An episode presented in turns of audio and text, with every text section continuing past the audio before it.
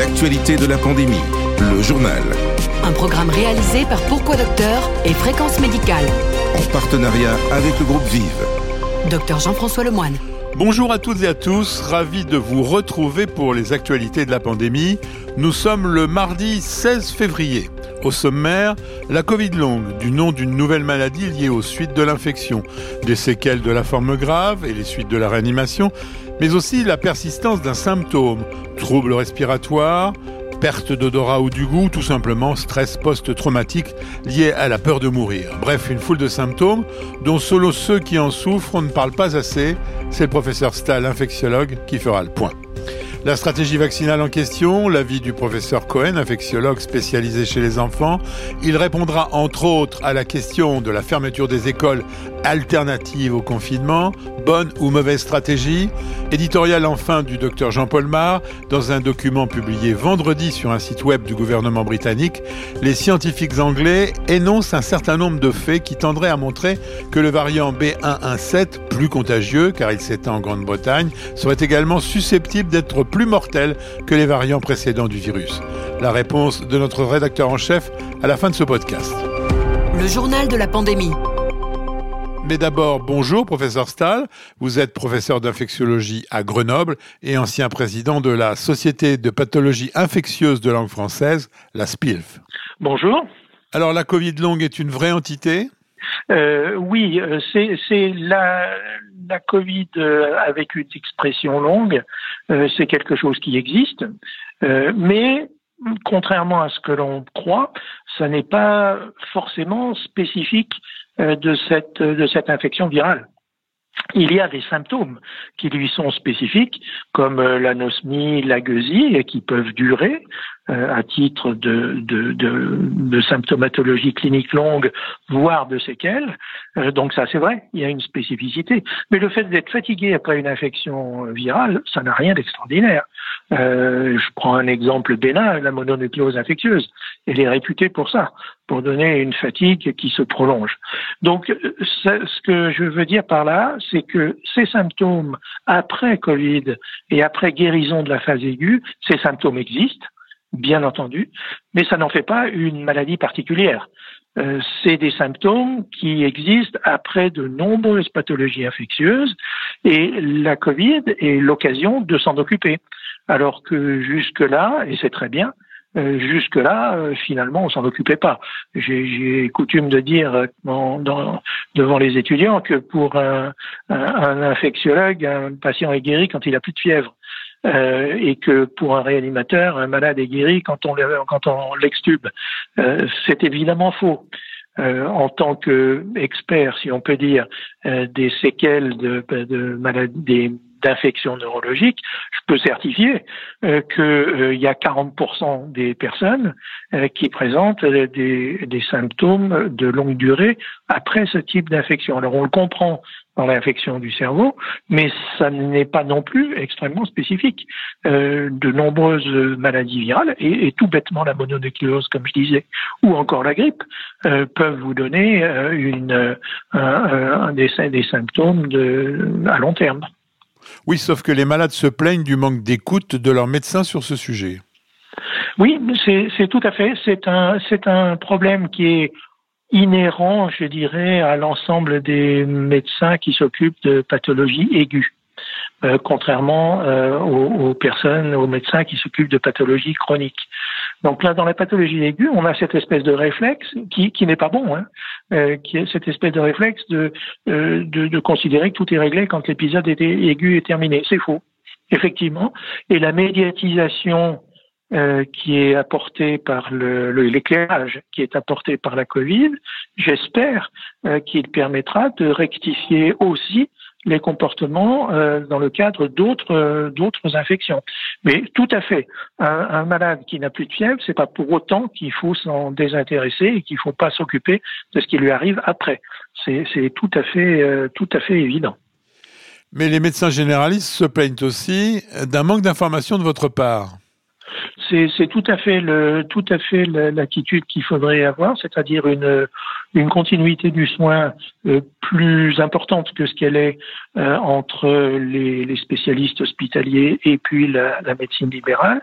Alors pour ça, euh, il la HAS est en train de, euh, de, de, monter un groupe, euh, un groupe d'experts. Enfin, c'est pas en train. Le groupe d'experts, il est, il est, il est défini pour travailler sur des, des recommandations de, de comportement pour le, le, corps médical dans ce, dans ce cadre-là. Donc, il y a un travail qui est en route avec une, un objectif de, de, donner au moins les, les tout premiers, les toutes premières indications pour le, le printemps on accepte l'augure. Alors, le recours au psy également est très important. Quand on frôle la mort et qu'on le sait et qu'on a la crainte, euh, c'est quand même euh, c'est pas autre chose qu'un syndrome de stress, hein, euh, de stress post-traumatique et donc les comportements euh, de d'accompagnement psychologique devraient être assez assez similaires. Il euh, n'y a pas, a pas une vraie différence. Euh, se, se voir mourir dans une, euh, ben voilà, dans une avalanche. Tiens, en, en, ce moment, c'est la saison, si on peut dire. Ce, et, et, en réchapper, c'est un syndrome de, de stress post-traumatique extrêmement important. Et, et, on peut constater exactement la même chose dans les suites d'une pathologie infectieuse, en l'occurrence, grave. Donc, il n'y a pas de raison de traiter ça différemment. Vous êtes ce que l'on appelle un grand patron. Le terme de dictature sanitaire qui a beaucoup énervé notre comité scientifique, vous en pensez quoi? Ça n'a absolument aucun sens. Euh, il y a, ce qu'il faut bien voir, c'est que les décisions actuelles sont le résultat d'une tentative d'équilibre extrêmement difficile à trouver entre le sanitaire, qui est simple. Euh, quand il y a une contagion, eh ben, on cherche à euh, isoler les personnes contagieuses. C'est ce qu'on fait depuis l'Antiquité. Donc ça, c'est la soi-disant dictature sanitaire. Non, c'est un avis sanitaire, mais il doit, ça doit euh, s'équilibrer avec le, les besoins de la société qui sont économiques, sociaux, psychologiques, tout ce qu'on veut. Et à l'arrivée, les décisions sont un équilibre entre les deux. Et il est parfaitement sain que chacun euh, exprime euh, je dirais son opinion et, son, comportement optimal euh, pour que ensuite le décideur qui forcément est un décideur de responsable politique puisse prendre sa décision. Il, il, serait fondamentalement anormal que les médecins s'amusent à faire de l'économie comme les économistes s'amusent à faire de la médecine. On le voit d'ailleurs trop souvent actuellement. Euh, je pense que chacun restant dans son cœur de métier avec son expertise, il y a ensuite des personnes qui sont chargées euh, d'en définir euh, l'équilibre. Euh, après, on peut discuter sur cet équilibre, euh, pourquoi pas, euh, puisque tout est discutable, mais parler de dictature sanitaire est une absurdité. Ça a le mérite d'être clair. Alors, 15 jours après la prise de position du président, peut-on dire qu'on a évité 15 jours de chaos socio-économique ou qu'on a peut-être reculé pour mieux sauter ben pour l'instant, on n'a pas vraiment d'indicateur qui nous dit qu'on va qu'on va sauter dans un confinement. On tente le coup avec les mesures actuelles et puis on va les surveiller de très près. Et, et il se trouve que euh, c'est cette option-là euh, qui, pour l'instant, a eu raison, euh, puisque on n'observe pas d'explosion de cas, sauf dans certains endroits très particuliers, euh, mais alors, globalement en France, on n'observe pas cette explosion. Euh, donc, euh, pour l'instant, c'est cette euh, c'est cette option qui a, qui a eu raison. Est-ce qu'elle aura raison dans le long terme? J'en sais absolument rien. La vague qu'on risque de connaître dans quelques jours sera-t-elle plus importante parce qu'on n'a pas confiné? Je ne pense pas qu'elle sera plus importante. Euh, parce que je vois pas pourquoi elle serait plus importante. Euh, mais par contre, euh, que, que, je n'exclus pas le fait qu'il puisse y avoir une, une troisième vague. Euh, absolument, rien ne rien ne nous permet d'affirmer ça. Euh, donc, euh, je, il faut surveiller de façon très attentive ce qui se passe et puis oser anticiper euh, quand on, si jamais on voit qu'il va se passer quelque chose. Euh, et c'est là où c'est délicat, c'est-à-dire euh, il y a un moment où les fêtes ne sont pas encore là, mais on pense qu'ils vont arriver. Et là, il y a un moment où il faut décider, avec des conséquences effectivement financières et sociales qui sont loin d'être négligeables. Pour être pragmatique, le temps gagné est du temps gagné. Merci, professeur Stahl. Mais de rien. Le journal de la pandémie. À la pointe de l'actualité médicale. En partenariat avec le groupe Vive. Bonjour Robert Cohen. Bonjour. Alors on commence par des faits précis qui nous viennent d'Israël où se déroule une étude de phase 4 impressionnante puisqu'elle concerne tout un pays. Deux résultats qui interpellent. Le premier concerne une population de 523 000 personnes vaccinées chez qui on constate zéro décès et seulement 4 cas graves, ce qui confirme l'efficacité de la protection du vaccin, d'autant que c'est une population de gens à risque. Ensuite, et c'est aussi une nouvelle importante, en réanimation dans ce pays, les gens de 60 ans et moins sont désormais plus nombreux que les plus de 60 ans. Donc, Robert Cohen, le vaccin, ça marche? Ah oui, l'efficacité sur le terrain en Israël, ce qu'on appelle l'effectiveness en anglais, est tout à fait en ligne avec ce que prévoyaient les études cliniques qui ont conduit aux AMM avec un, résultat en termes d'efficacité qui dépasse largement 90%, mais il commence à se confronter à l'hésitation vaccinale, c'est-à-dire que maintenant que les gens les plus âgés, les plus à risque ont été très très très majoritairement vaccinés, on tombe sur des populations plus jeunes, plus hésitantes à se faire vacciner, le rythme de vaccination semble réduire un tout petit peu. Alors on peut penser que c'est ce qui va arriver dans notre pays dans un ou deux mois. Deux solutions pour arriver à l'immunité collective, vaccination obligatoire pour les adultes ou vaccination des enfants? Alors effectivement, euh, on, va vers ces deux directions. Alors la vaccination obligatoire, ça dépend de ce qu'on appelle vaccination obligatoire. Il est évident que on ne pourra pas mettre des gens en prison parce qu'on refusait d'être vaccinés. Ça, ça n'a jamais été le problème. La question, c'est celui d'un passeport vaccinal quand les gens seront, pourront tous être vaccinés et qui va vous permettre telle ou telle activité, prendre des avions, pas prendre des avions, euh, euh, avoir des, des, des, professions recevant le public, ne pas avoir de profession recevant le public, etc. C'est ça le sens d'une obligation. Ça peut pas être une obligation euh, coercitive, à mon sens. Ça peut être une obligation qui doit passer par un passeport vaccinal qui autorise ou qui n'autorise pas certaines activités. Et les enfants?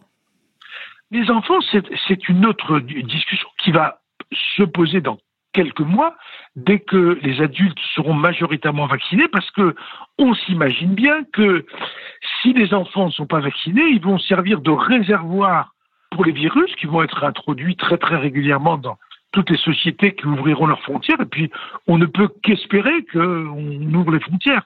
Donc à ce moment-là, ça fait des réservoirs qui fait que la maladie peut continuer à tourner, et les premières études chez l'enfant ont commencé aux États-Unis, il y a une vraie demande de l'Académie américaine de pédiatrie et euh, de, la CIP, qui est l'équivalent de la, CTV américaine, pour que des études soient réalisées en pédiatrie, non pas tant en termes d'efficacité, parce que on, on, va difficilement prévoir que ça ne va pas être efficace chez l'enfant, mais en termes de tolérance, qu'on puisse évaluer un rapport bénéfice-risque chez l'enfant. Tous ces résultats ont été obtenus avec des vaccins à ARN messager. Vous pensez quoi, dans la communauté des spécialistes du vaccin, des déboires de celui d'AstraZeneca?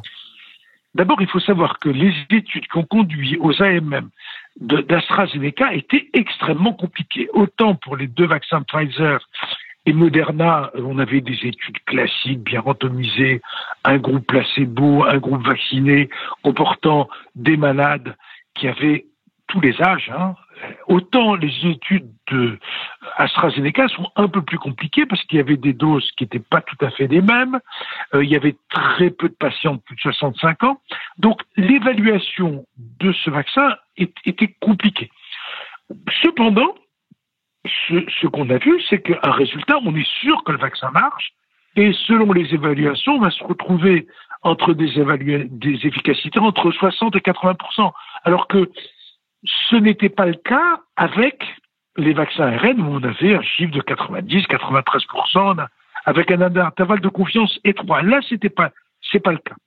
le deuxième point, c'est que comme c'est essentiellement des gens relativement jeunes qui ont été vaccinés pour les vaccins d'AstraZeneca, on n'a pas euh, de, d'efficacité sur les formes graves significatives. Il y a eu 10 formes graves dans le groupe euh, placebo et zéro dans le groupe, vacciné, mais c'était pas significatif parce que dans cette tranche d'âge, les formes graves sont plus rares. Donc on, on est un peu gêné sur apprécier effectivement l'efficacité de ce vaccin. Et sa tolérance, puisque c'est l'actualité du week-end? En ce qui concerne la tolérance, dans les études préalables, on n'avait pas noté de rectogénicité particulière venant d'Angleterre ou des études cliniques. Là, en France, quand c'est des gens jeunes, des professionnels de santé qui ont été vaccinés, on a eu l'impression qu'il y avait plus de rectogénicité immédiate, pas de, complications graves, mais plus de gens qui avaient de la fièvre, des douleurs au bras, etc. Et comme ça s'est produit pour des personnels de santé qui ont été vaccinés en même temps, il y a eu un certain euh, euh, blocage du fonctionnement de l'hôpital lié à ces arrêts de travail liés au vaccin. Mais globalement, ça ne remet pas en cause le rapport bénéfice-risque du vaccin AstraZeneca. On, aimerait bien avoir des données plus précises, elles vont arriver, hein, d'efficacité, mais je ne suis pas capable aujourd'hui de donner un chiffre d'efficacité pour l'AstraZeneca. Selon les, études, ça varie un peu, avec des intervalles de confiance qui se recoupent pas mal, mais ce vaccin est clairement efficace au-delà de 60%. On va parler de la Moselle. Est-ce qu'une fermeture du département et une vaccination rapide et intensive de tous les adultes, en ajoutant des tests massifs, aurait du sens pour vous? Ah oui, ça, a vraiment du sens. Néanmoins, euh, il faut savoir que les, variants qui sont suspectés sont des variants sud-africains et euh, brésiliens. Or, il y a un certain nombre d'études qui montrent que les vaccins dont on dispose sont peut-être moins efficaces sur, euh, sur, sur ces variants-là. Donc on a des choses un petit peu contrastées. C'est sûr qu'il faut avancer très vite sur la vaccination. C'est sûr aussi qu'il faut renforcer le dépistage pour pouvoir euh, diagnostiquer, tracer, isoler, etc. Mais exclure complètement un confinement, je, ne dirais pas ça. Les, les, chiffres globaux font que ça ne plaide pas pour l'instant pour un confinement. Mais l'émergence de ces variants est quand même très préoccupante. Parlons un peu des enfants, dont vous êtes le spécialiste incontesté. On a évoqué comme alternative au confinement dur une fermeture des écoles de quatre semaines pendant ces vacances de février. Non, certainement pas. la fermeture plus prolongée des écoles est possible, peut même être souhaitable, mais dans le cadre d'un confinement strict, parce qu'on sait que les enfants jouent un rôle relativement modéré dans la dynamique de l'épidémie. En fermant les écoles, on va peut-être ralentir un peu l'épidémie, mais bien moins que toutes les autres mesures de confinement, et ça, c'est démontré par de, par de nombreuses études. Les nouveaux variants plus transmissibles sont plus transmissibles aussi chez l'enfant, mais le reste moins qu'ils le sont chez l'adulte. Donc, nous, on considère que une fermeture plus prolongée des écoles est possible. Elle est peut-être souhaitable dans certains cas, mais dans le cadre d'un confinement strict de la région pas comme mesure, comme variable d'ajustement. Bon, on va fermer les écoles, ça va augmenter. Non. À, notre sens, toute l'expérience antérieure montre que quand on ferme les écoles, c'est dans le cadre d'un confinement strict.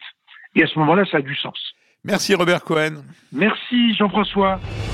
Le journal de la pandémie. À la pointe de l'actualité médicale. En partenariat avec le groupe Vive. Bonjour Jean-Paul. Bonjour Jean-François. Une nouvelle n'a pas fait l'actualité, pourtant elle devrait, car elle parle d'un risque majeur lié au nouveau variant britannique.